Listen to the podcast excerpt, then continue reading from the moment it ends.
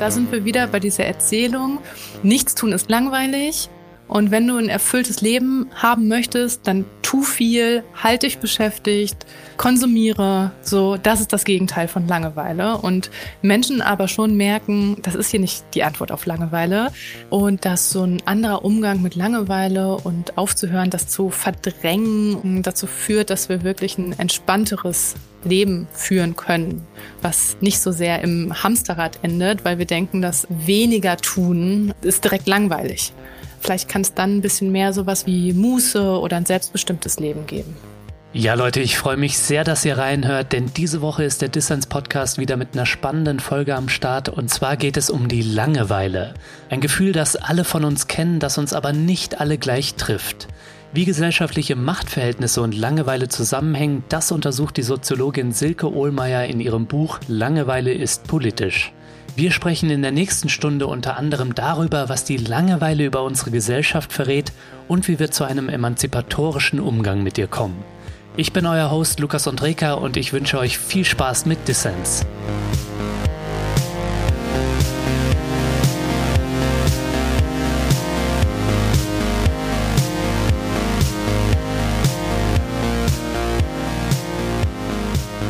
Silke, schön, dass du beim Dissens Podcast dabei bist. Hallo. Hallo Lukas, ich freue mich da zu sein. Ja, wir wollen über Langeweile reden, was glaube ich nicht selbstverständlich ist. Auch hier im Podcast ist das erste Mal, dass wir explizit über Langeweile sprechen. Wir haben hier schon viel über Erschöpfung und Überlastung geredet, mhm. aber nicht wirklich über Langeweile. Und das Nichtreden über Langeweile, das lässt sich so, glaube ich, auch auf die Gesellschaft verallgemeinern. Und das, obwohl wir ja alle das Gefühl von Langeweile eigentlich sehr gut kennen. Silke, wieso reden wir so wenig über dieses Gefühl und was könnte uns eine Betrachtung der Langeweile über uns selbst verraten. Ja, also du hast das sehr schön zusammengefasst, dass Langeweile häufig ein gesellschaftliches Tabu darstellt, also relativ wenig darüber geredet wird. Und ich glaube, das liegt daran, dass Langeweile zumindest auf den ersten Blick aussieht wie ein Scheitern an den Leistungsidealen der Gesellschaft. Hm. Ja, also es ist ja nach wie vor noch so, dass ähm, häufig viel beschäftigt sein, Aktivität oder manchmal sogar Stress als Statussymbol gilt. Und Langeweile hingegen wird dann gleichgesetzt mit nichts zu tun haben mhm. und ist dann damit ein Stigma oder ein Versagen. Und das weist man sehr gerne weit von sich. Wenn man da jetzt aber mal genauer hinschaut, dann sieht man, dass Langeweile eben nicht einfach das gleiche ist wie nichts zu tun haben oder Faulheit, sondern im Kern das unbefriedigte Bedürfnis nach einer befriedigenden Tätigkeit ist. Mhm. Und wenn man da jetzt noch mal genauer drauf schaut, dann finde ich, dass es schon sehr tief blicken lässt, dass wir nichts tun, wenig tun, ganz schnell mit Langeweile gleichsetzen und befriedigende Tätigkeiten häufig im viel tun suchen. Und ja, das sagt schon einiges über unser Verhältnis mit dem Nichtstun zum Beispiel aus. Mhm. Wann hast du dich denn das letzte Mal so richtig extrem gelangweilt? Weil du bist ja, glaube ich, über die Langeweile, über dieses Gefühl auch dazu gekommen, die Langeweile zu erforschen als Langeweileforscherin. Mhm, mhm. Also möchtest du jetzt wissen, wann ich mich zuletzt ähm, stark gelangweilt habe oder die extremste Form? Kann man sich als Langeweileforscherin langweilen, ja? Ja, es ist, es ist leider noch drin. Ich glaube, dass sehr viele äh, LangeweileforscherInnen zum Thema kommen, auch einfach, ähm, weil es etwas ist, was sie selbst umtreibt. Also vielleicht beantworte ich einfach mal beide Fragen. Also das eine ist, zuletzt habe ich mich in der Tat ähm, stark gelangweilt. Ähm, das war noch Anfang des Jahres. Ähm, wir sind gerade umgezogen in eine neue Stadt nach Hannover, die ja auch als langweiligste Stadt Deutschlands gilt. Ich wollte gerade sagen, Hannover, seriously?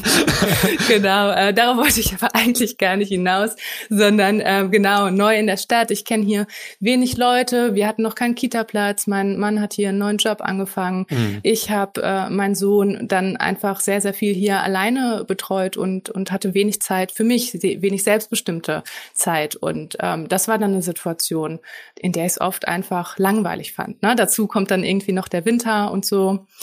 Genau, und das ist, das ist jetzt aber besser geworden, je, je besser wir hier ankommen. Und äh, der Kleine hat jetzt auch einen Gitterplatz und so. Witzig, bevor du dazu kommst, wann tut dich so richtig extrem. Das war jetzt eine temporäre Langeweile, nehme ich an, ne? Also hat sich jetzt äh, angehört.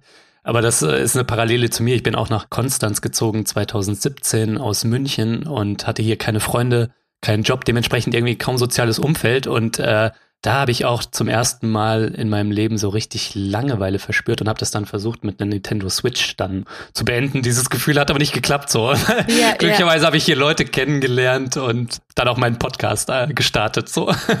Ja, und dann äh, da, da sind wir eigentlich schon auch mittendrin, dass eben sowas wie, na, also ich meine, klar kann man dann immer zum Handy greifen oder äh, Nintendo spielen und das ist ja auch okay, weil Freunde kommen halt einfach nicht von heute auf morgen.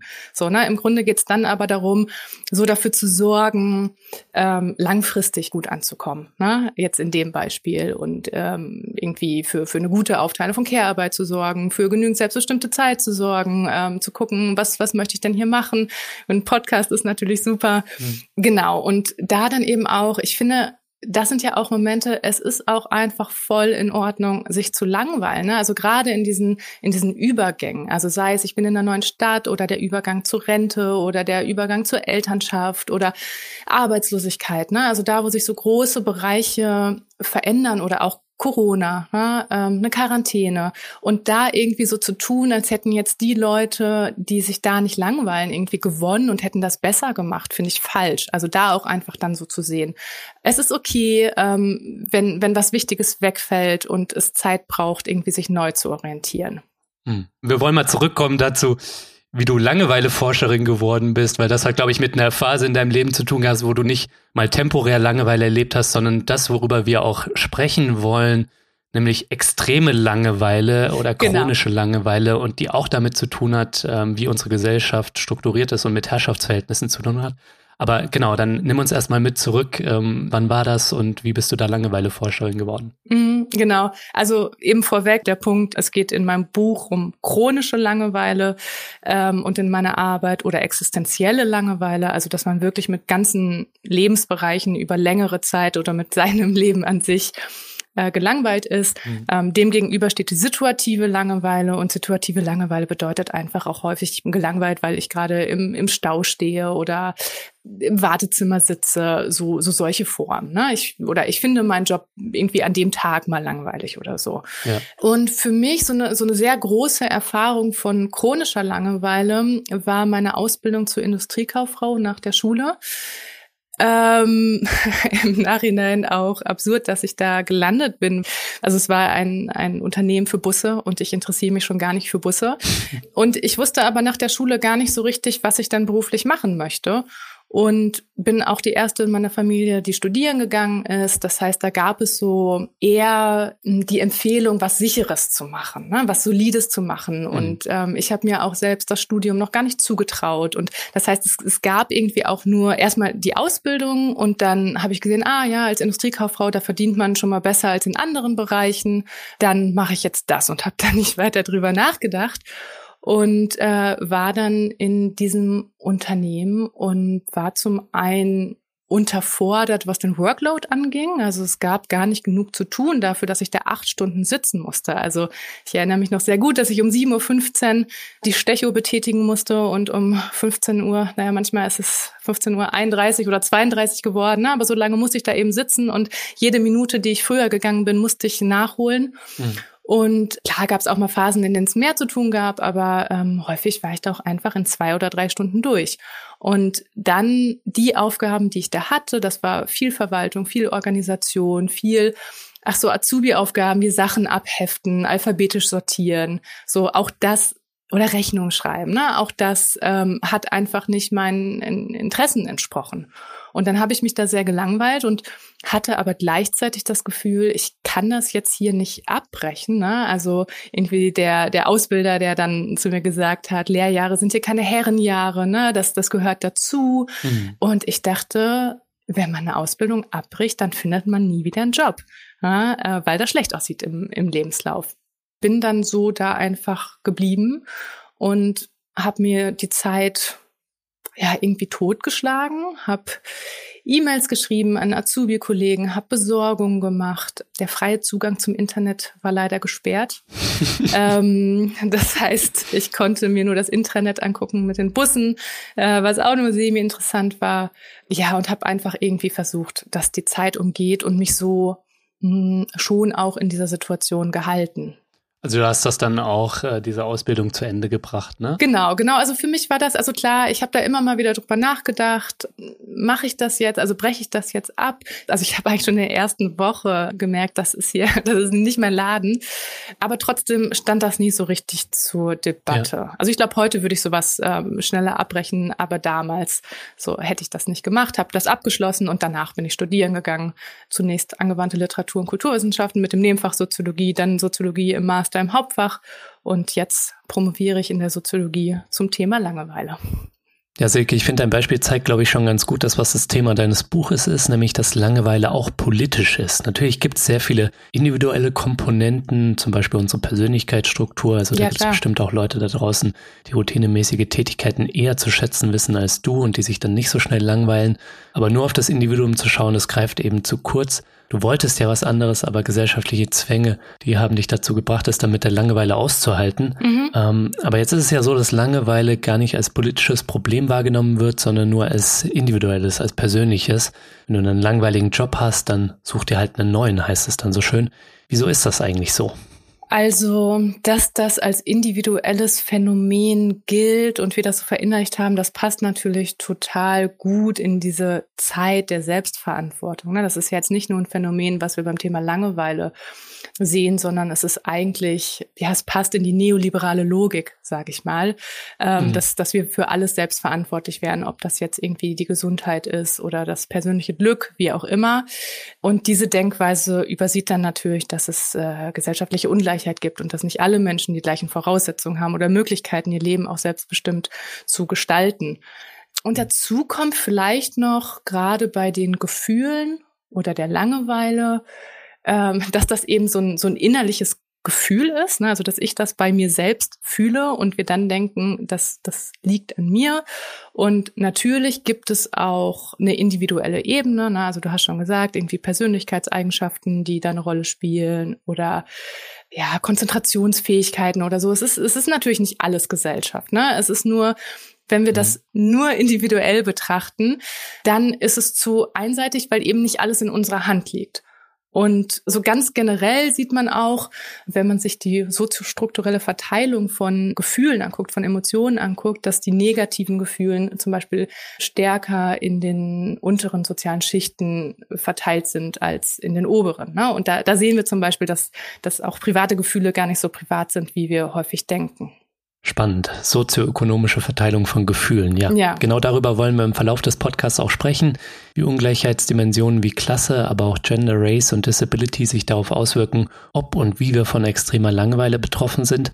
Vorher hätte mich aber noch kurz interessiert, Silke, wieso hast du eigentlich ein soziologisches Buch und nicht einen Ratgeber über Langeweile geschrieben? Also das würde sich doch viel besser verkaufen. Also bei einer Google-Suche stößt man auch sofort auf so Bücher wie Tschüss Langeweile und 50 Tipps gegen Langeweile.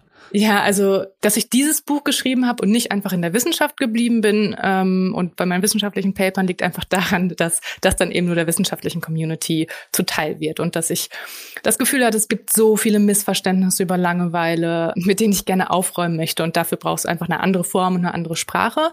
Und ja, mit den Ratgebern, also es ist mir wirklich ein Dorn im Auge. Sagt man das so?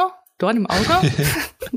ich glaube schon. Okay, ja. es ist mir ein Dorn im Auge, ähm, auf jeden Fall diese zehn Tipps gegen Langeweile, ne? Weil was da häufig passiert, ist dann, dass Beschäftigung einfach als Gegenteil von Langeweile dargestellt wird. Ne? Ich habe zum Beispiel auch eine Studie gemacht über mütterliche Langeweile und habe da Online-Foren untersucht.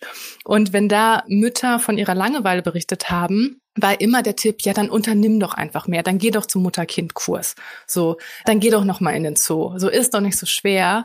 Und ja, das macht mich wütend, weil ich denke, das ist doch nicht das Problem, sondern es geht doch darum, dass diese Person gerade mehr von etwas anderem haben möchte und nicht mehr von dem Gleichen.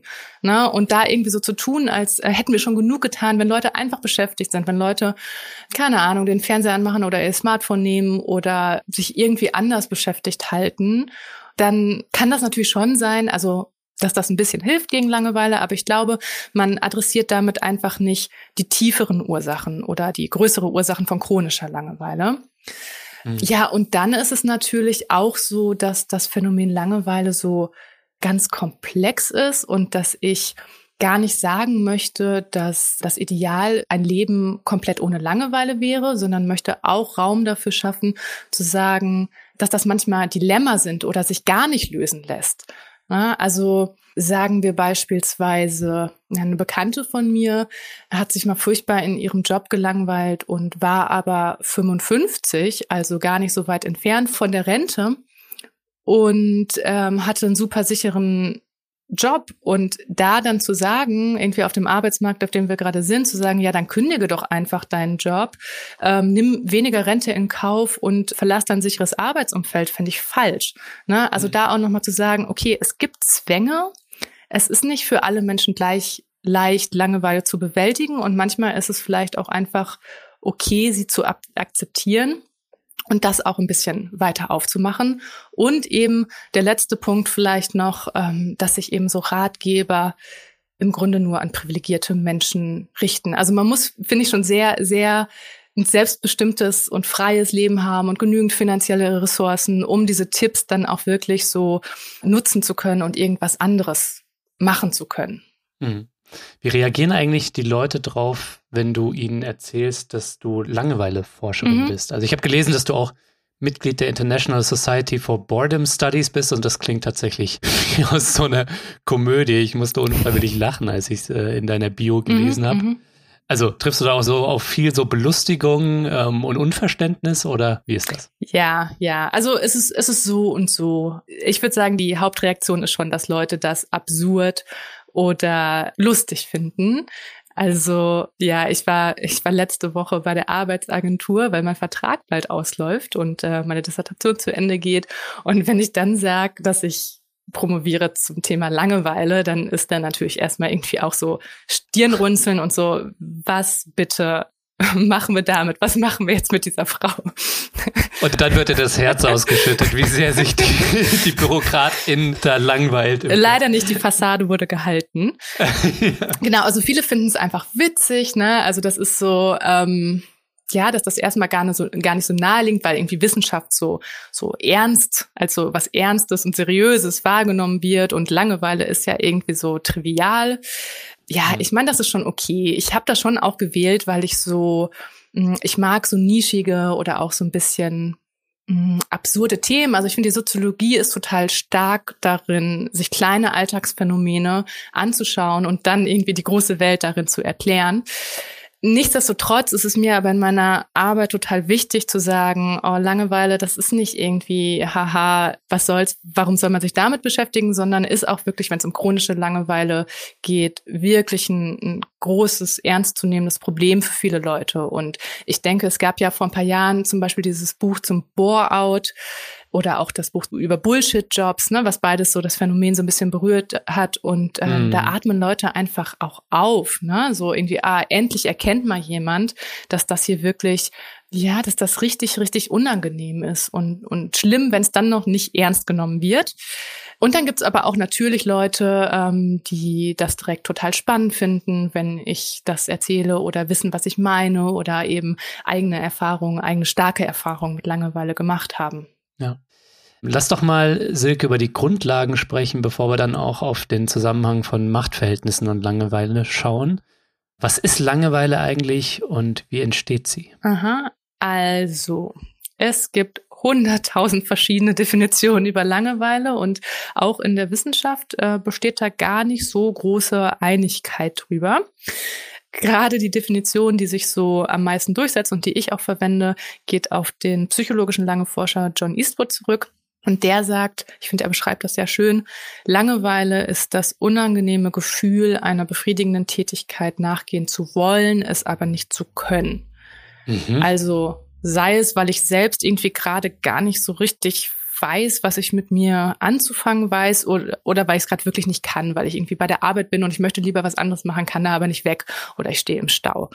Aber ich finde diese Definition auf jeden Fall richtig gut, weil sie eben Langeweile nicht an einer konkreten Tätigkeit festmacht. Ne? Also wir neigen oft im Alltag dazu zu sagen, dies oder jenes ist langweilig, der Film ist langweilig, die Arbeit ist langweilig und so weiter. Und es gibt keine Sachen, die per se langweilig sind, auch wenn es manche Sachen gibt, bei denen sich viele Menschen schneller langweilen, wie zum Beispiel Monotonie. Aber theoretisch kann eine monotone Situation auch sehr entspannt sein. Das muss nicht zur Langeweile führen. Also ein Teil liegt in der Situation und es kommt dann aber auch immer darauf an, welche Fähigkeiten bringe ich mit, welche Bedürfnisse habe ich gerade und wie gut passt das zu der Situation. Und was ich an dieser Definition auch noch total gut finde, ist, ist, dass die eigentlich schon klar macht, dass Menschen, die sich langweilen, den Wunsch haben, einer befriedigenden Tätigkeit nachzugehen. Also es mhm. ist nicht so, dass Menschen faul sind und nichts tun wollen, sondern es ist eigentlich so, boah, ich will hier was anderes machen, aber es geht nicht. Das beides finde ich total wichtig. Genau, in meiner Arbeit geht es eben darum zu zeigen dann, wie Menschen unterschiedliche Privilegien haben, um einer befriedigenden Tätigkeit nachgehen zu können. Und dann kann man aber natürlich auch äh, noch mal ein bisschen anders auf Langeweile blicken. Also wie fühlt sich das an? Langeweile ist eigentlich nicht ein Gefühl, sondern mehrere Gefühle, könnte man sagen. Es geht einerseits einher mit Müdigkeit, mit Lethargie, Passivität und aber auf der anderen Seite auch mit einer Unruhe mhm. oder mit Stress. Also es ist eigentlich im Grunde auch eine Form von Stress. Also wenn ich einfach so genützlich auf meiner Couch sitze und nichts tue und das total genieße, dann ist das halt eher Entspannung.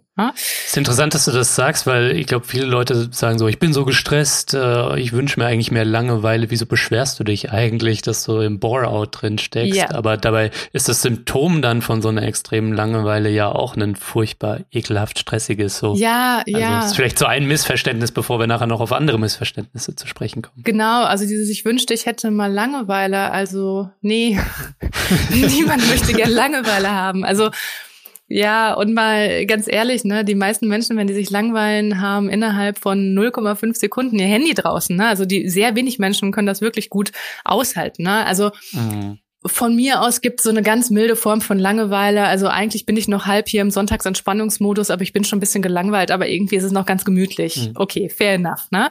Aber ansonsten ist Langeweile per Definition ein unangenehmes Gefühl. Ne? Und die meisten Menschen mögen keine unangenehmen Gefühle. Mhm. Genau, und ansonsten ist es auch noch verbunden damit, dass man sich gefangen fühlt in der Situation, sich der Situation ausgeliefert fühlt und äh, ganz charakteristisch natürlich auch für das deutsche Wort Langeweile, äh, die Zeit zieht sich. Also man hat das Gefühl, man kommt da nicht weg und gleichzeitig ist jede Sekunde so lang wie Stunden. Ja. Jetzt hast du vorhin schon erwähnt, Seke, dass äh, Langeweile natürlich auch ein normaler Bestandteil unseres Lebens ist, ähm, je nachdem, in was für einer Phase wir auch gerade stecken, so auch im Alltag. Ne? Mhm, mh. ähm, aber sie kann halt auch zum Problem werden, dann, wenn sie existenziell wird, wie du es vorhin gesagt hast. Wann wird denn Langeweile zum Problem? Mm, also Langeweile wird zum Problem, wenn es chronisch ist oder wenn Menschen aus der Langeweile heraus zu destruktiven Verhaltensweisen greifen. Also wie gesagt, Langeweile ist, ist ein unangenehmes Gefühl. Es ist im Grunde gibt Langeweile einen Impuls zur Veränderung. Mhm. Und das kann natürlich sein, dass ich ähm, einen Podcast starte. ich habe auch viel gesoffen. genau, das ist dann der nächste Punkt.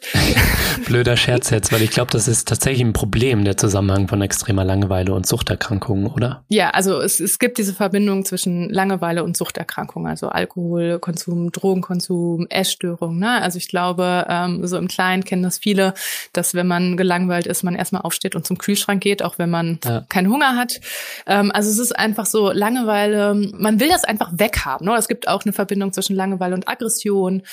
Genau, und da, da wird Langeweile dann einfach problematisch. Ne? Ist dann natürlich auch wieder, wenn man da irgendwie nicht jedes Mal super gut mit Langeweile umgeht und äh, hier mal das Bier aufgemacht hat, ne, glaube ich, muss man das jetzt auch nicht groß problematisieren. Aber wenn Menschen eher dazu neigen, sich zu betäuben und das nicht mehr zu spüren oder ja, sich dann eben so, so permanent ablenken, dann, dann wird's destruktiv. Ja.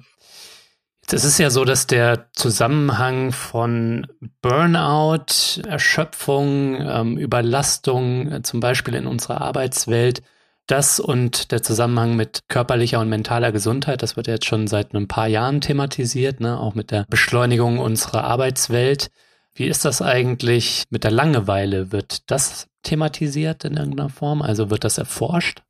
Also es gibt auf jeden Fall inzwischen sehr viele Studien über die negativen Auswirkungen von Langeweile. Der Begriff Bore-out, den es ja so mit diesem populären Buch von Rotlin und Werder gibt, der wird in der Wissenschaft so nicht verwendet. Also da gibt es eher dann diese Unterscheidung eben zwischen situativer und chronischer Langeweile, manchmal auch andere Unterscheidungen. Und okay. ich persönlich denke auch, dass es vielleicht hilfreicher ist, Langeweile einfach so als Skala zu denken mit verschiedenen Intensitäten. Also es gibt nicht nur keine Langeweile und Langeweile, sondern es gibt in verschiedenen Dimensionen. Also sie hält lange an, sie ist sehr intensiv und so weiter. Und dann wird es problematisch. Nichtsdestotrotz finde ich aber diesen Begriff Bore-out sehr wichtig und richtig. Einfach, weil es eben so plakativ klar macht, dass Bore-out, extreme Langeweile sich ganz ähnlich anfühlen kann wie zu viel Stress und Burnout oder ja. im Grunde ist Langeweile wirklich auch eine Form von Stress. Man nennt das Hypostress. Und ich erkläre das jetzt hier mal laienhaft. Ne? Wie gesagt, ich bin Soziologin.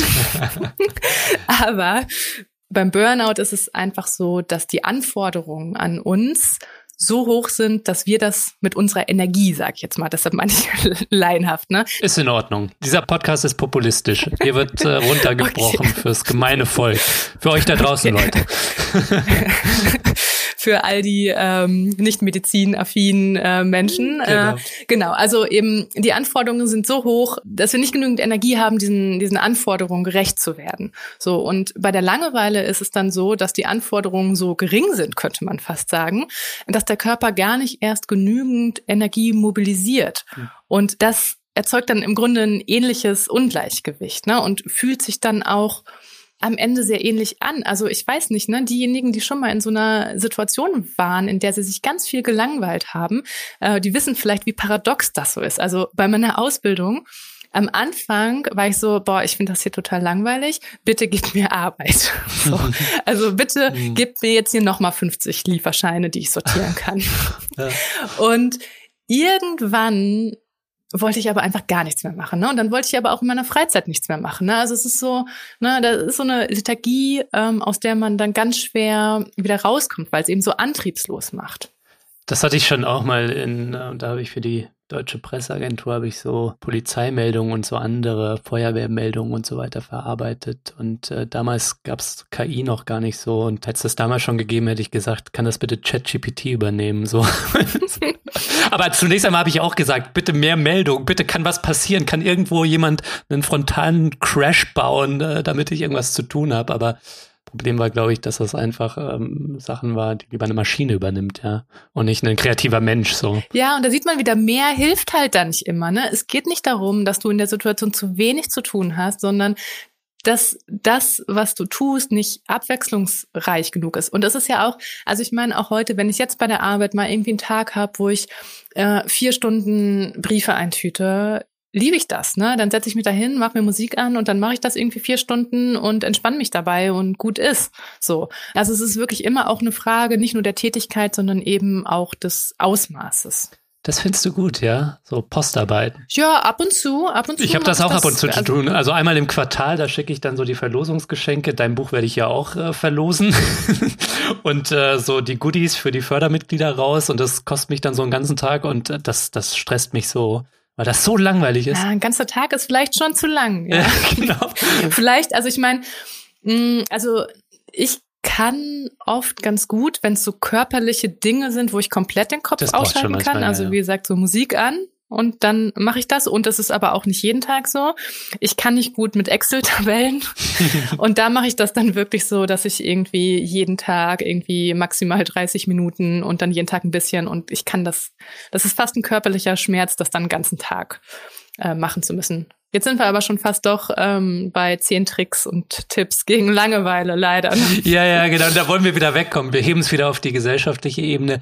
Deswegen die nächste Frage, Silke, gibt es denn eigentlich in irgendeiner Form Zahlen oder Erkenntnisse dazu, wie verbreitet das Gefühl ist? Weil ich glaube, jetzt wird es natürlich da Leute geben, äh, die uns zuhören und die erkennen sich in dem, was du von dir persönlich erzählt hast oder was ich von mir persönlich erzählt habe, wieder oder haben tatsächlich mal so eine extreme Langeweile erlebt oder stecken mitten im Bore-out. Aber Lässt sich denn in irgendeiner Form etwas darüber sagen, wie verbreitet das Gefühl extremer chronischer Langeweile in unserer Gesellschaft ist und wie es sich vielleicht auch entwickelt hat? Gibt es leider nicht. Also die Langeweileforschung ist ja wirklich sehr psychologisch dominiert. Das heißt, was, was äh, die Psychologie häufig macht, ist, dass die so Experimente machen und häufig mit Studierenden auch. Ich meine, da gibt's auch ganz grandiose Experimente, dass Leute vor langweiligen Filmen Filme sich angucken müssen und dann irgendwie danach einen Fragebogen ausfüllen oder es gibt zum Beispiel sowas, ähm, es gibt dann Hintergrundgeräusche und wie wirkt sich das auf auf die Langeweile. Aber es gibt sehr, sehr, also es gibt so gut wie keine, eine Ausnahme vielleicht so ähm, Studien, die wirklich so einen Querschnitt der Bevölkerung mitnehmen. Hm. Dazu kommt dann eben auch noch, dass Langeweile eben dieses Tabu auch ist, ne? also dass Leute das auch erstmal so selbst zugeben müssen. Hm. Nichtsdestotrotz gibt's immer mal wieder, also gerade so Studien über Langeweile am Arbeitsplatz, da gibt's dann irgendwie manchmal so Studien, 25 Prozent der Arbeitnehmer im Finanzsektor sind gelangweilt oder so. Aber das sind dann auch nicht direkt so wissenschaftliche Studien. Ja, ich glaube, also ich weiß jetzt gar nicht, wie David Graeber da, den hat es ja schon erwähnt mit Bullshit-Jobs, wie der das erhoben hatte. Da war wahrscheinlich auch qualitativ und lässt sich viel an so der Erhebungsbasis oder an den Methoden kritisieren, aber da ist es ja so irgendwie, dass er sagt, ein Drittel glaube ich, der Jobs gegenwärtig, haben die Leute das Gefühl, dass äh, wenn sie das nicht machen würden, dann wird ihnen nichts fehlen und der Gesellschaft nichts fehlen. Ja, ja, genau. Also sowas ist dann so ein Indikator dafür. Oder es gibt irgendwie zum Beispiel auch diese sehr spannende Studie von Kostas und Kerremann in der Unternehmensberatung, die da erstmal gedacht haben, also mit einem anderen Anliegen reingegangen sind und dann gemerkt haben, oh, die und die, die Menschen hier in der Unternehmensberatung berichten von Langeweile. Obwohl man eigentlich denkt, ähm, das ist hier so ein leistungsorientiertes Umfeld und niemand hat hier Langeweile. Also es gibt häufig die Erkenntnis, wenn man irgendwo hingeht, oh, da gibt's dann doch auch Langeweile, was man erstmal nicht so erwartet. Hm. Es gibt auch noch so ein paar andere Indikatoren. Also generell gibt es diese Diskussion, ist Langeweile ein modernes Phänomen? Und da sieht man, dass das Wort Langeweile auch erst in der Moderne entstanden ist und es dann so mit Industrialisierung eine Zunahme gibt, auch an Literatur über Langeweile. So wird auch häufig ähm, diskutiert, dass das in der Literatur ein großes Phänomen ist. Mhm. Ich denke aber auch, es ist jetzt egal, ob es so oder so viele Menschen betrifft, aber es betrifft Menschen und Menschen leiden darunter.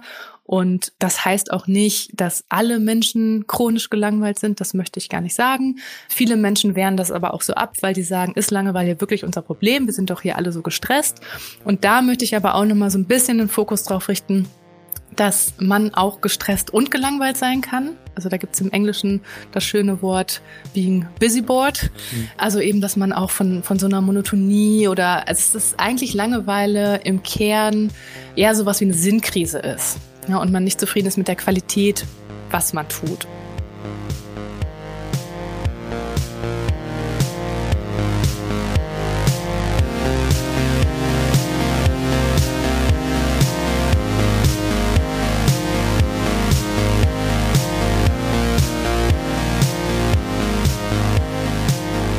So Leute, ich möchte die kurze Pause hier für einen klitzekleinen Dissens-Werbeblock nutzen. Und zwar brauchen wir nur noch zwei oder drei Fördermitglieder, um die Tausender-Marke zu knacken. Wenn ihr noch nicht dabei seid und euch dieser Podcast hier gefällt, dann macht doch jetzt mit. Das geht schon ab zwei Euro im Monat. Ihr ermöglicht dadurch, dass ich den Podcast für alle Leute da draußen kostenlos und werbefrei senden kann. Und nicht nur das, mit eurem Beitrag unterstützt ihr ab jetzt auch die Arbeit von der Was Tun Crew um Inken und Valentin. Als Fördermitglieder winken außerdem Goodies für euch und ihr nehmt Woche für Woche an meinen Verlosungen teil. Dieses Mal haben alle Menschen, die Dissens supporten, die Chance, Silke Ohlmeiers Buch Langeweile ist politisch zu gewinnen. Ihr findet natürlich auch alle Infos in den Show Notes und auf dissenspodcast.de.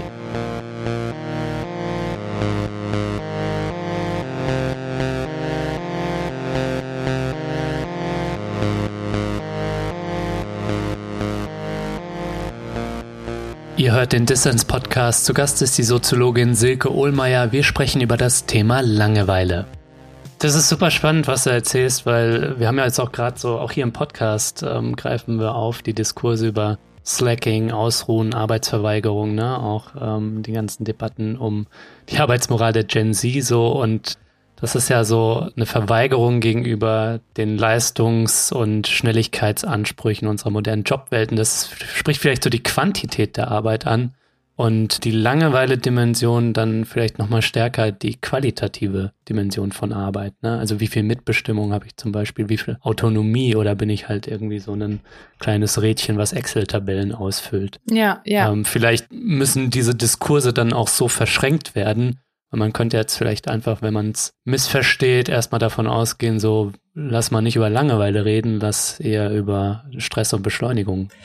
Ja, also ich glaube wirklich, es hängt miteinander oder da sind wir wieder bei dieser Erzählung. Nichts tun ist langweilig. Und wenn du ein erfülltes Leben haben möchtest, dann tu viel, halt dich beschäftigt, konsumiere, so, das ist das Gegenteil von Langeweile. Und Menschen aber schon merken, das ist hier nicht die Antwort auf Langeweile. Mhm. Und also ich weiß nicht so richtig, wie Langeweile da mit reinspielt. Ich habe da jetzt äh, viel auch so drüber nachgedacht, weil eigentlich ja Langeweile eben ein Gefühl ist, was unabhängig ist von Arbeit oder Nichtarbeit. Also man kann sich bei Arbeit langweilen, man kann sich aber auch bei Nichtarbeit langweilen, so, ne? Ich glaube nur, dass es da eben wichtig ist zu erkennen, dass dieses ja, dass dieses weniger Arbeiten eben nicht das gleiche ist, wie ich führe hier ein langweiliges Leben und dass wir dem nicht hinterherhecheln müssen. Mhm. Ich weiß nicht, vielleicht kannst du auch noch sagen, äh, was denkst du denn, wie Langeweile sich da so einordnet? Ne? Also das ist was, da hatte ich so beim, beim Schreiben nicht so den Fokus drauf, weil ich hm, ja immer das Gefühl hatte, dass, dass ähm, das Quiet Quitting und Co. eher so, ein, so eine Gegenbewegung ist. Ne? Also dass wir einfach, ähm, dass Leistung immer noch das Ideal ist und, und hier gibt's Leute, ähm, die sich dagegen aussprechen und es ist irgendwie eine Gegenbewegung, aber das ändert nichts daran, dass das andere irgendwie noch das Ideal ist. Und genau, ich bin jetzt erst dabei, da systematisch drüber nachzudenken. Also her mit deinen Gedanken, wenn du kluge Einsicht hast. Ich stelle dir die Fragen, Silke.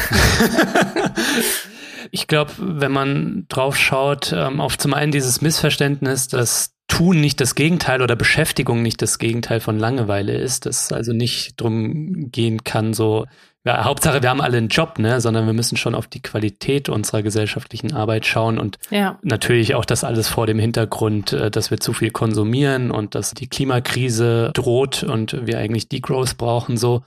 Aber ich glaube auch, dass wir schon drauf schauen müssen, wie es Langeweile verknüpft dann mit so Themen wie Resonanz und der Qualität ja. unserer sozialen Beziehungen vielleicht so. Und ja. Äh, das sind natürlich auch soziale Beziehungen in unserem Arbeitsumfeld, machen wir uns nichts vor. Genau, aber da spricht natürlich auch die Qualität unserer zwischenmenschlichen Beziehungen an, unserer sozialen Netzwerke, wie verstehen wir Familie, wie verstehen wir Freundschaften und das alles. Ja. Da lässt sich vielleicht eine Verknüpfung herstellen, die das auch wieder fruchtbar macht für, glaube ich, eine, eine politische Auseinandersetzung oder Debatte. Ja, ja. Bevor wir jetzt gleich, ich vertröste ja ständig, bevor wir jetzt dann gleich auf die Ungleichheitsdimension kommen und wie eigentlich soziale Hierarchien bestimmen, ob wir uns langweilen oder nicht. Bevor, sorry, gehe mir gerade schon selbst auf den Keks, wollte ich gern noch ähm, mit dir über das Thema Missverständnisse sprechen. Wir haben jetzt schon ein paar angesprochen, ne? also dass Langeweile nicht das Gegenteil von Stress zum Beispiel ist, sondern dass Langeweile auch stressig sein kann. Ja, ja nicht das gleiche wie nichts zu tun haben. Genau. Aber vielleicht sind da noch ein paar andere Missverständnisse, mit denen du aufräumen möchtest. Dafür würde ich dir gerne noch die Chance geben, weil du eben auch Langeweile als verkanntes oder missverstandenes Phänomen beschreibst. Ja, ja. Was ist da noch so draußen an Missverständnissen? Genau, also das Wichtigste ist wirklich dieses, dieses Nichtstun. Ne? Das, wenn das ankommt, äh, bin ich schon sehr glücklich. Ein weiteres Missverständnis, nach dem ich aber auch immer gefragt werde, ist die Vorstellung, dass Langeweile kreativ macht. Also das begegnet mir einfach so, so viel, gerade in Interviews, gerade in den Medien, gerade im Feuilleton, eben ein Hoch auf die Langeweile. Wir brauchen mehr Langeweile und ähm, Langeweile ist die Superpower schlechthin und wir können das total gut für uns nutzen. So, mhm. äh, die verborgene Kraft der Langeweile oder so heißen diese Artikel dann. Und ja, das ist jetzt auch nicht ganz komplett falsch. Also du hast ja leider direkt am Anfang schon erzählt, wie die Langeweile dich dazu gebracht hat, diesen Podcast zu machen. Also das ist ja so eine Geschichte. Mm, ja, ja, vielleicht muss ich da relativieren. das war jetzt so, so, so eine coole Origin-Story, die zu dem Thema hier gepasst hat. Genau, aber vielleicht ist es, vielleicht ist es auch ganz gut an dem Beispiel, ne? Aber ich glaube, das ist so das, wo dieses Fünkchen Wahrheit drin ist, ne? Dass eben Langeweile wirklich diesen Impuls gibt, etwas zu verändern Und das kann man auf kreative Art und Weise machen. Und gerade wenn man sowieso schon viele kreative Dinge macht, was auch immer das jetzt genau bedeutet, ne? aber irgendwie, das ist ja nicht irgendwie, du hast ein ganz anderes Leben geführt, dann warst du gelangweilt und dann zack, irgendwie kommt dieser Podcast, sondern ich weiß nicht, was du vorher gemacht hast und so, aber was häufig ist es ja so, man hat sich sowieso schon mit bestimmten irgendwas mit Medien, ne, irgendwie bestimmte Expertise ist schon da und dann kann daraus auch sowas entstehen. Ne? Also die Forschung zeigt einfach, Langeweile kann kreativ machen unter gewissen Umständen, muss aber nicht. Das hat sehr viel mit dem Kontext zu tun. Also habe ich hier überhaupt die Möglichkeit, mich kreativ auszuleben. Ich finde, Schule ist häufig so ein Beispiel. Ne? Also egal wie groß die Schullangeweile ist, meistens können sich Schüler und Schülerinnen da nicht kreativ betätigen, weil das gar nicht gewollt ist, sondern man soll irgendwie nach vorne blicken und man soll sich jetzt hier mit dem Matheunterricht beschäftigen und man soll nichts anderes machen. und da ist das dann dadurch schon gedeckelt. Mhm. Und es hat aber auch viel eben mit der Person zu tun, also dieses, was, was mache ich eigentlich sonst so zu welchen zu welchen Bewältigungsstrategien greife ich. Also ich würde sagen, es gibt auch viele Leute, die irgendwie Sport machen, wenn sie gelangweilt sind. Genau, und ich finde einfach, dass diese Betonung von Langeweile macht kreativ oder wir können alle Langeweile so gut nutzen, auch so schön irgendwie verdeutlicht, dass es so einen schwierigen Umgang in unserer Gesellschaft gibt mit den unangenehmen Gefühlen. Also, mhm. dass wir die ganz schnell weghaben wollen und nicht einfach so stehen lassen können. Also, dass Menschen das scheinbar nicht aushalten können, dass Langeweile einfach Langeweile ist und das ist jetzt irgendwie mal da und dann geht die wieder weg und wir haben es irgendwie nicht gewendet und nicht genutzt und nicht das Beste daraus gemacht. Und das finde ich manchmal ist schon ein bisschen so, dass das eben an diese toxische Positivität grenzt und dass es manchmal auch einfach wichtig ist, ja, Menschen alle Gefühle zuzugestehen und da eben nicht so schnell ja, die Krise als Chance. Also ich finde, die Krise als Chance ähm, ändert halt nichts daran, dass die Krise scheiße ist. Ja, das erinnert mich auch voll an dieses ganze Gelaber über Scheitern als Chance. Und das ist ja auch so eine Drohung im Neoliberalismus, ja. dass du ja. selbst in der Hand hast, aus deinem Scheitern noch was Positives zu machen. Aber es trifft ja auch nur auf Leute mit Privilegien zu. Für die Mehrheit der Menschen ist Scheitern einfach Kacke. Punkt. Genau, genau.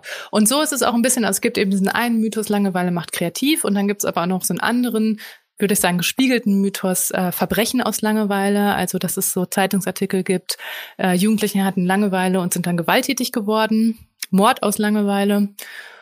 Und ja, auch da, also ich glaube, äh, da überfordern wir die Langeweile ein bisschen, wenn wir sagen, irgendwie die Langeweile macht das, weil jetzt mal ganz ehrlich, egal wie langweilig mir ist, ich werde niemanden umbringen. Äh, muss schon viel anderes passieren, ne? Muss schon viel anderes passieren. Und genau das ist ein Punkt. Also ich glaube, was schon da irgendwie wichtig, also ich glaube, es kann manchmal sein, dass Langeweile oder auch Wut, ne, wäre ja auch eine Emotion, diese so, so schon irgendwie dann so der letzte Impuls sein kann. Ne? Ähm, und eben dieses, oh, ich will hier diese Langeweile, ich habe nichts zu tun und dann wird's destruktiv. Mhm. Im Grunde müssen aber wirklich eben ganz viele andere Sachen schon da sein und man könnte es auch anders ausdrücken, dass Langeweile eben nicht die Ursache ist, sondern dass Langeweile da einfach schon ein Symptom ist für prekäre Lebensumstände, für, für eine schwierige Situation, für was auch immer. Also so das Gefühl zu der Situation vielleicht ist, aber nicht die Ursache. Ja, Leute, bevor ihr jemanden umbringt, kauft euch eine Nintendo Switch. Ja, ähm, das ist dann immer noch bessere ja. Entscheidung. Aber das bringt mich so zu der Frage, und das ist, glaube ich, auch so ein Mythos, dass, glaube ich, viele meinen, Langeweile sei auch leicht zu bewältigen, weil wir haben doch die Lösung in unserer Hosentasche mit einem Smartphone, mit einer Nintendo Switch, äh, mit Netflix, mit all den Konsumangeboten, die wir heute da draußen haben. Wieso ist das trotzdem so virulent? Ja, also ich denke, auch, dass das Smartphone oder Netflix oder wie auch immer häufig eher so eine Ablenkung ist. Ähm, also mir ist irgendwie langweilig, es, es steckt irgendwie eine andere Ursache dahinter und jetzt betäube ich das einfach. Muss aber nicht unbedingt. Ne? Also erstmal kann man natürlich auch sehr bewusst und genüsslich sich so eine Serie anschauen. Ne? Das ist nicht immer nur Ablenkung. Und ja, es ist auch, ambivalent, würde ich sagen. Also mm, manchmal habe ich das Gefühl, dass ich dann mit diesen Aussagen so ein Achtsamkeitsideal wieder kreiere. Ne? Also wir müssen alle irgendwie achtsam sein, meditieren, nichts tun, genießen und so weiter. Ne? Und, und dann Videos für Insta posten, ja. wie achtsam wir sind, dass wir andere dann wieder verschlingen, damit wir dann an diesem Konsumieren Geld verdienen. Genau, und da möchte ich eben nicht irgendwie an diesem Ideal mitwirken und so, also es, es ist auch okay, sich zu langweilen und nicht genügend Energie ähm, aufwenden zu können, da jetzt irgendwelche Entspannungstechniken zu nutzen oder spazieren zu gehen, sondern sich dem einfach irgendwie so hinzugeben und ähm, sich dann von mir aus auch abzulenken. Ne? Ich meine, auch das hat einen Platz. Mhm. Nichtsdestotrotz merke ich halt bei mir, also gerade wenn ich so einen vollen Tag hatte und abends zu Hause bin und ähm, eben so gelangweilt bin, das ist auch so absurd, weil ich den ganzen Tag darauf warte, dass Arbeit erledigt ist und Kind im Bett und dann sitze ich da alleine und weiß dann doch nichts mit mir anzufangen. Und da merke ich einfach, aus dieser Situation raus kann ich nicht einen Film gucken oder irgendwie mein Handy nehmen. Ich kann mich darauf nicht konzentrieren, weil ich noch so voll bin unter diesem Aktivitätsmodus. Und da hilft es mir mehr einen Spaziergang zu machen, baden zu gehen, runterzukommen, Yoga zu machen. Ne? Also so, das hilft mir schon mehr, nur ich schaffe das eben auch nicht immer. Ja, und Leute, die in prekären Verhältnissen hasseln, die sind abends natürlich noch fertiger, um was für sich Befriedigendes zu tun. Ja. Denn je nach sozialer Position in unserer Gesellschaft haben wir natürlich super unterschiedliche Möglichkeiten, unseren Bedürfnissen nachzugehen, damit dann auch so Dinge wie extreme Langeweile zu vermeiden. Ähm, lass uns mal drauf schauen, auf das, was du die Langeweile erzeugenden Ungleichheiten nennst. Ähm, was sind denn deiner Ansicht nach gesellschaftliche Umstände, die es manchen Personen leichter und anderen schwerer machen, Langeweile zu vermeiden? Also in dem Kapitel in meinem Buch zeige ich, dass Langeweile und Marginalisierung zusammenhängt. Also, dass wer über weniger Macht, Freiheit und Geld, sag jetzt mal, äh, verfügt, mhm. tendenziell eher gefährdet ist, sich zu langweilen. Ne? Das bedeutet natürlich nicht im Einzelfall, dass äh, alle marginalisierten Gruppen sich langweilen. Ähm, es soll eher zeigen, dass es eben eine größere Herausforderung ist, wenn ich benachteiligt bin, mich aus der Langeweile zu befreien. Und um das vielleicht mal konkret zu machen, also ein Beispiel ist die Dimension Geld, ja, also dass äh, es diese Verbindung gibt, die, die kann man auch statistisch zeigen, dass Menschen mit geringem Einkommen und niedrigem Bildungsstand stärker betroffen sind von Langeweile.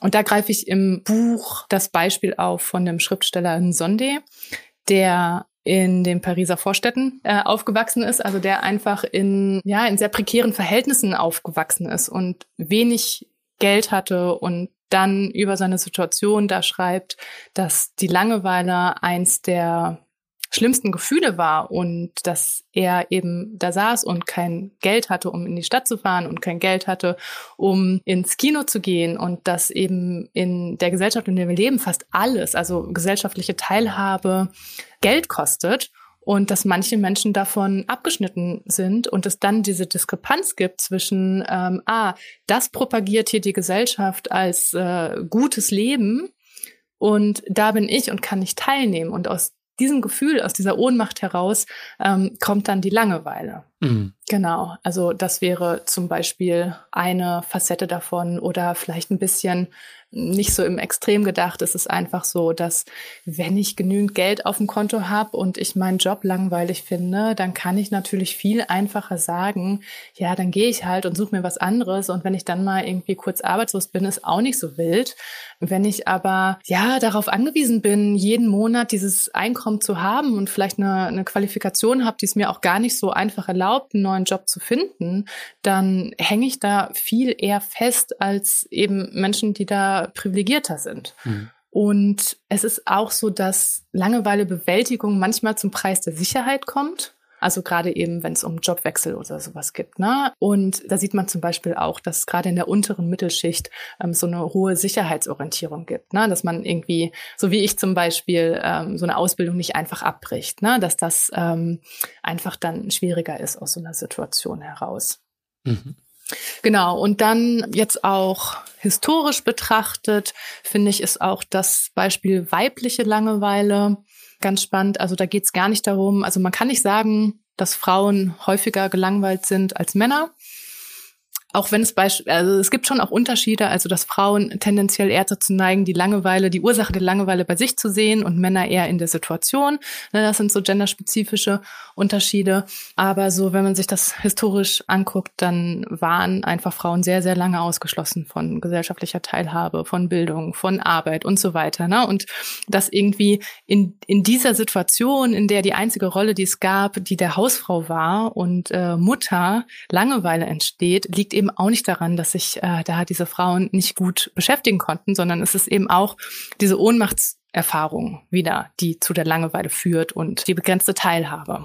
Mhm. Das Problem mit der Langeweile beim Thema Mutterschaft ist, dass es eben die Vorstellung gibt, dass gute Mutterschaft bedeutet Vollzeit Mutter zu sein. Und das ist dann keine selbst ausgesuchte Rolle, sondern ähm, es ist irgendwie ein Ideal und es wird häufig von, von Müttern erwartet, dass sie vollkommen aufgehen in dieser Mutterrolle und nichts anderes mehr bräuchten. Ne? Und das ist, das ist eine Vorstellung, die es für Väter meiner Meinung nach nicht, kannst gerne was anderes sagen, so nicht gibt. Also es wird nicht von Vätern erwartet, dass sie nach der Geburt des Kindes einfach nur noch Vater sind und irgendwie keine Hobbys mehr brauchen, ihre Arbeit nicht mehr brauchen oder sonst was. Ne?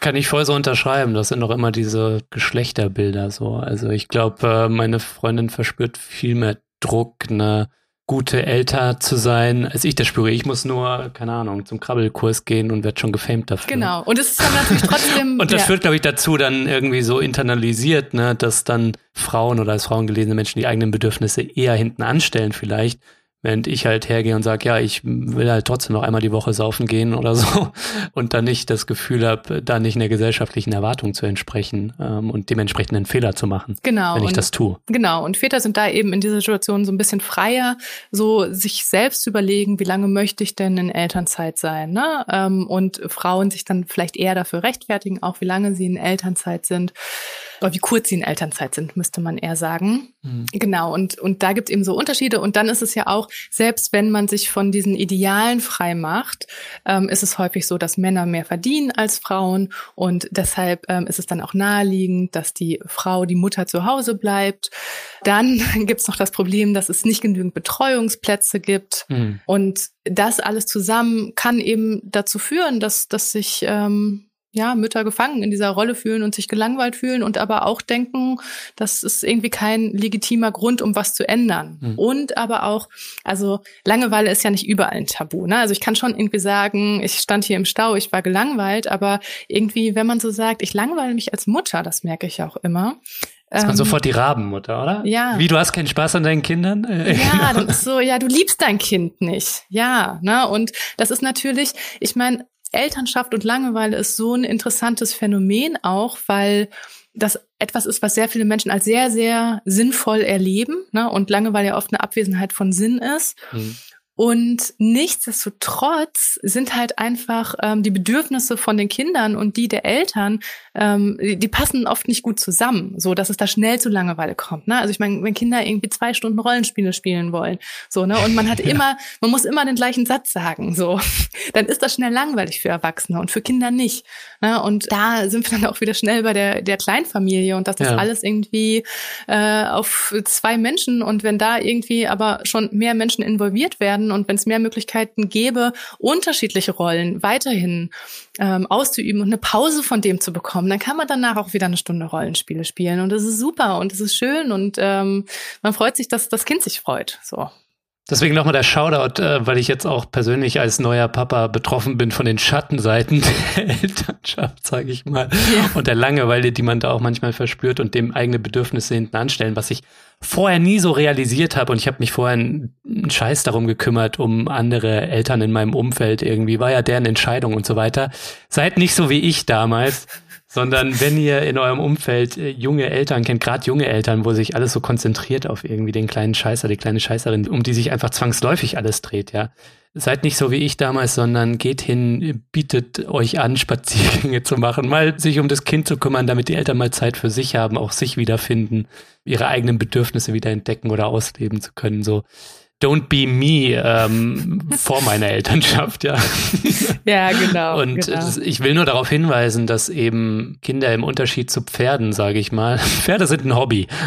so, sind ein teures Hobby, ein privilegiertes Hobby.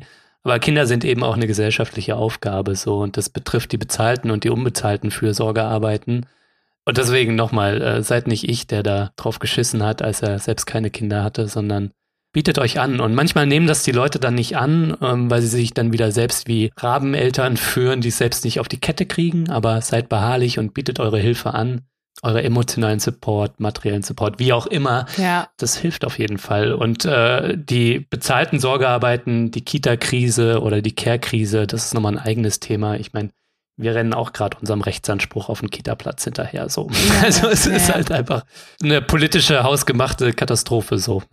Ich würde auch sagen, bevor wir jetzt hier weggehen vom Thema Elternschaft, und die Menschen, die sich dafür nicht interessieren, weiter langweilen. Vielleicht noch ein Satz, der mir da aber wichtig ist, also ähm, weil du das mit den Pferden gesagt hast. Ne? Ich meine, ich würde da gar nicht so sehr dieses, das ist hier ein Hobby, das ist irgendwie selbst ausgewählt, das ist nicht oder so, sondern auch da, ey, die Leute, die irgendwie Pferde haben und gerade Unterstützung brauchen, helft auch den Leuten, die Pferde haben, so, ne? Also Verstehst du, wie ich das meine? Also, Natürlich, aber, ne? aber nicht, weil sie Leute sind mit Pferden, weißt du, sondern einfach, weil sie Leute sind. So. Ja, weil einfach alle Menschen immer mal wieder Unterstützung brauchen. Total, und egal, ob man total. das irgendwie am Anfang, also ich meine, auch Kinder kriegen ist natürlich eine freiwillige Entscheidung, ne? Und dass auch Menschen, die sich um, um Tiere kümmern, um andere Menschen kümmern, um wie auch immer, ne, da einfach Unterstützung und selbstbestimmte Zeit brauchen, so ist, ist total klar. Ja, ja da finde ich manchmal irgendwie so dieses Hochhalten von Elternschaft so Ne? Aber im Grunde reden wir über das Gleiche, so, ne? Voll, man muss auch voll aufpassen, dass man nicht irgendwie zu so einer selbstgerechten Eltern wird, die überall nur noch Gefahren für die eigenen Kinder sehen und das für das Wichtigste halten und so. Weißt du, wie ich meine? Ja. Ich würde halt schon den Unterschied machen, weil es gibt, glaube ich, Leute da draußen, die halt sagen, ja, Kinder ist halt einfach nur eine individuelle Entscheidung, einfach nur ein Hobby, so, aber Dude, unsere Gesellschaft hängt von Reproduktion ab und so weiter, ne? Und das muss gesellschaftlich organisiert werden. Und nicht umsonst gibt's Kindergeld und kein Geld für ein Pferd, ja. was du dir hältst. So, weißt du, wie ich meine? Aber ich will ja nur dafür plädieren, das Konzept der, das furchtbare Konzept der Kernfamilie, ja, was ja. so überlastend ist für die Leute, die Kinder haben und was einfach ja unserer Gesellschaft auf so viele Arten nicht gut tut, ja.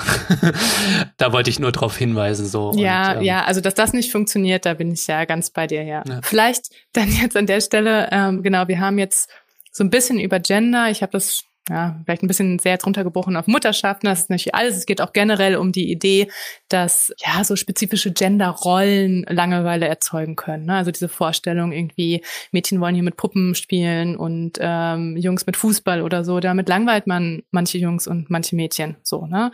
Und ja, Menschen, die sich keinem Geschlecht zuordnen wollen. So. Ja. Genau, also da sind so die Langeweile erzeugenden Dimensionen. Dann beschreibe ich in meinem Buch noch äh, die Dimension Race und die ähm, Dimension Disability. Im Nachhinein denke ich, ich habe total die Situation von alten Menschen übersehen, sage ich mal, ähm, und nicht aufgegriffen. Also ich glaube, Altsein ist auf jeden Fall auch etwas, was in unserer Gesellschaft häufig mit äh, Langeweile verbunden ist, dass alte Menschen häufig ähm, wenig Möglichkeiten zur gesellschaftlichen Teilhabe haben. Ja, bei der Dimension Race geht's viel, ähm, also da geht einiges in dieser Klassismus-Erklärung auf. Ähm, ja, das hängt auf jeden Fall zusammen, aber nicht nur. Also in deinem Buch beschreibst du zum Beispiel auch, wie geflüchtete Menschen in Lagern und Sammelunterkünften eher von Langeweile betroffen sind. Ne? Genau, also ähm, geflüchtete Menschen finde ich, ähm, das ist auch ein ganz plakatives Beispiel für die politischen Strukturen von Langeweile. Also, dass Menschen in äh, geflüchteten Unterkünften häufig ähm, sehr viel warten müssen, nicht teilnehmen können an der Gesellschaft. Der Bewegungsradius ist begrenzt. Es ähm, ist nicht möglich zu arbeiten. Ne? Und da sieht man einfach, das sind wirklich hier irgendwie die Strukturen, die diese Langeweile schaffen. Und da gibt es wenig individuellen Weg raus aus dieser Langeweile. Ne? Und das ist ähm, natürlich eine Form von, von Diskriminierung. Mhm. Genau, und vielleicht bei der Disability geht es auch eben darum, dass, dass um sowas wie Barrierefreiheit, ne, dass es, dass es irgendwie wichtig ist, Menschen mit Behinderungen oder auch chronisch kranken Menschen zu ermöglichen, eben für sie befriedigenden Tätigkeiten nachgehen zu können. Ja, und dass das häufig nicht der Fall ist. Ja, ja voll. Silke, wir müssen leider auf die Zielgerade abbiegen. Ich würde mich jetzt gerne noch viel, viel länger mit dir unterhalten, weil es so spannend ist. Ähm, deswegen lass uns zum Abschluss doch nochmal drauf schauen, wie können wir jetzt denn die Langeweile politisieren? Wie würde aus deiner Sicht eine progressive Politik aussehen, die das Thema Langeweile direkt oder indirekt aufnimmt? Also es ist eine schwierige Frage, weil diese Aussage, Langeweile ist politisch, eben eher darauf abzielt, dass unsere privaten Gefühle nicht privat sind. Ne? Also ähm, als Anlehnung auf diesen Slogan, ähm, das Private ist politisch aus der Feminismusbewegung. Mhm. Und das heißt, in meiner Arbeit geht es gar nicht so sehr kon darum, konkrete politische Handlungsmaßnahmen aufzuzeigen, sondern es geht eben eher darum, Sensibilität dafür zu schaffen, dass Langeweile eben mit gesellschaftlichen Strukturen zusammenhängt und dass es ein Umdenken gibt. Und ich glaube, das ist schon viel, ne? also dass wir irgendwie Langeweile als ernstzunehmendes Problem überhaupt erstmal begreifen und nicht als Trivialität und Menschen nicht abwerten und das nicht alles auf der persönlichen Ebene sehen. Mhm. Und dann glaube ich, also wenn es wirklich um Politik geht, dann können das eher indirekte Maßnahmen sein. Ne? Also ich, ich weiß nicht, ob man jetzt direkt bei Langeweile ansetzen muss. Ich glaube, man müsste da einfach hingucken, um welche Fälle geht's jetzt. Ne? Also so welche Maßnahmen brauchen wir irgendwie bei beim Thema Langeweile im Kontext von geflüchteten Menschen. Menschen? Äh, was brauchen wir für ähm, Elternschaft und Langeweile? So. Mhm. Und da kann man, glaube ich, nicht so jetzt pauschal sagen, wir brauchen A, B, C. Ganz generell brauchen wir eine gerechtere Gesellschaft. Ja, ich glaube, Teilhabe ist ein ganz praktikables Stichwort. Ne? Äh, die Ermöglichung von Teilhabe ist, glaube ich, ganz zentral, wenn wir extreme Langeweile als Problem erkennen. Ja. Es betrifft dann so Dinge, glaube ich, wie Umverteilung von Geld und Zeit, aber auch die Qualität von Jobs und natürlich auch die Qualität unserer zwischenmenschlichen Beziehungen. Wir haben ja schon drüber gesprochen, dass die Kernfamilie abgeschafft gehört. Ne? Genau. Nur zum Schluss, Silke, was können wir denn deiner Ansicht nach gewinnen, wenn wir uns mehr mit unserer eigenen und vor allem auch der gesellschaftlich erzeugten Langeweile befassen? Wir haben ja eingangs bereits darüber gesprochen, dass das Thema oft ein Tabu ist oder zu einem individuellen Problem verklärt wird. Was können wir also gewinnen, wenn wir uns mit der politischen Dimension von Langeweile befassen? Mhm. Also ich denke, auf einer Ebene kann die Auseinandersetzung wirklich dazu führen, sofern es einem möglich ist, sich von gesellschaftlichen Zwängen zu befreien. Also mal zu fragen, ähm, warum mache ich das hier eigentlich, auch wenn mich das langweilt? Wie viel hängt da so ein, man muss das tun drin?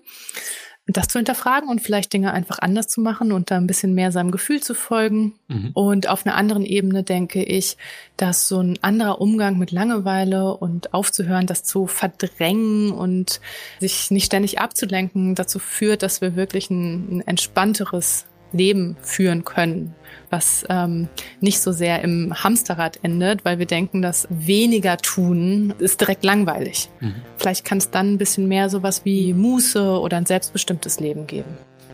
Silke, ich danke dir vielmals, dass du mich hier besucht hast im Dissens Podcast. Danke dir.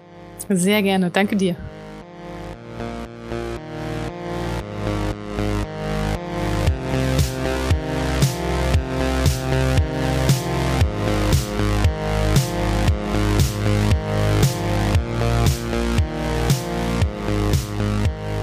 Ja, das war's auch schon wieder. Das war der Dissens Podcast für diese Woche. Schön, dass ihr alle dabei wart. Mein Gast war die Soziologin Silke Ohlmeier. Wenn ihr euch für ihr Buch Langeweile ist politisch oder ihre Arbeit interessiert, dann schaut mal in die Shownotes, da habe ich alles Wissenswerte verlinkt. Und vergesst nicht, damit ich Dissens weiterhin für alle da draußen kostenlos machen kann, bin ich auf euren Support angewiesen. Erzählt allen Leuten von diesem Podcast hier, hinterlasst positive Bewertungen auf den Plattformen und wenn ihr könnt, dann werdet doch Fördermitglied. Alles klar, das war's dann auch von mir soweit. Bleibt nur noch zu sagen, danke euch fürs Zuhören und bis zum nächsten Mal.